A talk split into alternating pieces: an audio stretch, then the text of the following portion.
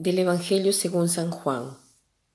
En aquel tiempo Jesús dijo a sus discípulos, si el mundo los odia, sepan que me ha odiado a mí antes que a ustedes. Si fueran del mundo, el mundo los amaría como cosa suya, pero el mundo los odia porque no son del mundo, pues al elegirlos yo los he separado del mundo. Acuérdense de lo que les dije, el siervo no es superior a su Señor. Si a mí me han perseguido, también a ustedes los perseguirán. Y el caso que ha hecho de mis palabras, lo harán de las de ustedes. Todo esto se lo van a hacer por mi causa, pues no conocen a aquel que me envió. ¿Por qué el mundo odia a los cristianos? Porque el cristiano es una llamada de atención para el mundo. Cuando es verdaderamente cristiano o cristiana, una persona, ella incomoda, porque su conducta, su hablar, su modo de obrar es un decir con su vida que lo que el mundo piensa no está bien y esto da fastidio.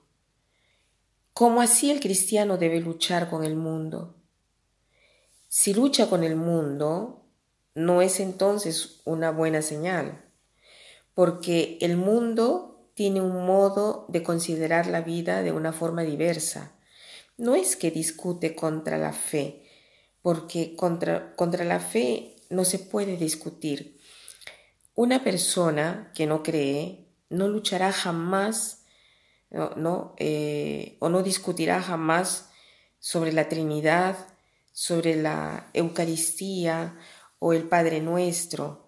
En cambio, la discusión será eh, la eutanasia, el matrimonio gay, eh, no pagar los impuestos, todo lo que tiene que ver con el mundo práctico. Al hombre no le interesa nada si tú crees en la Trinidad o si en, Dios hay tres personas. Eh, lo que le importa es si se dice que la vida eh, va respetada desde la concepción hasta su muerte natural.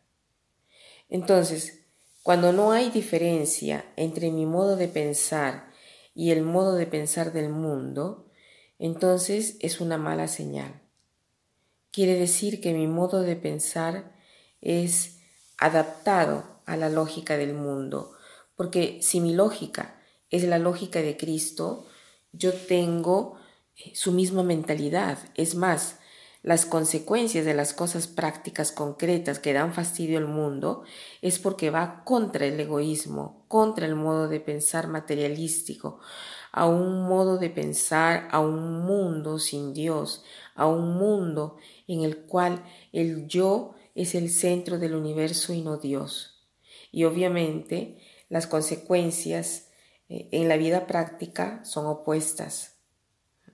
Si yo pienso que la vida es importante desde su concepción hasta la muerte natural, y si yo estoy encinta con la síndrome, eh, que el, el bambino tiene la síndrome de Down u otra enfermedad degenerativa, si sigo a Cristo, entonces estoy a favor de la vida.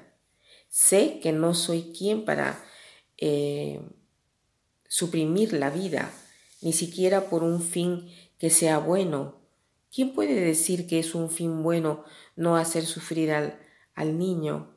El sufrimiento forma parte de la vida.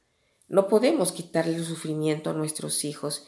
Si queremos evitar de hacer sufrir a nuestros hijos, entonces evitemos de hacer hijos, porque es imposible evitar el sufrimiento. El sufrimiento forma parte de la vida. Entonces, hoy, ¿cuál puede ser nuestro propósito? El de vivir coherentemente, de luchar por los principios del Evangelio, de ponerlos en práctica, de buscar la coherencia de la vida y la coherencia de la vida se tiene cuando uno lo que hace eh, está hecho conforme a los valores. Entonces, eh, hagamos este propósito durante el día y preguntémonos, yo soy coherente con mi fe, yo soy coherente con lo que creo. Y para terminar, quiero citar esta frase que es, un proverbio árabe que dice así. Honesto es aquel que cambia el propio pensamiento para armonizarlo con la verdad. Deshonesto es aquel que cambia la verdad para armonizarla con el propio pensamiento. Que pasen un buen día.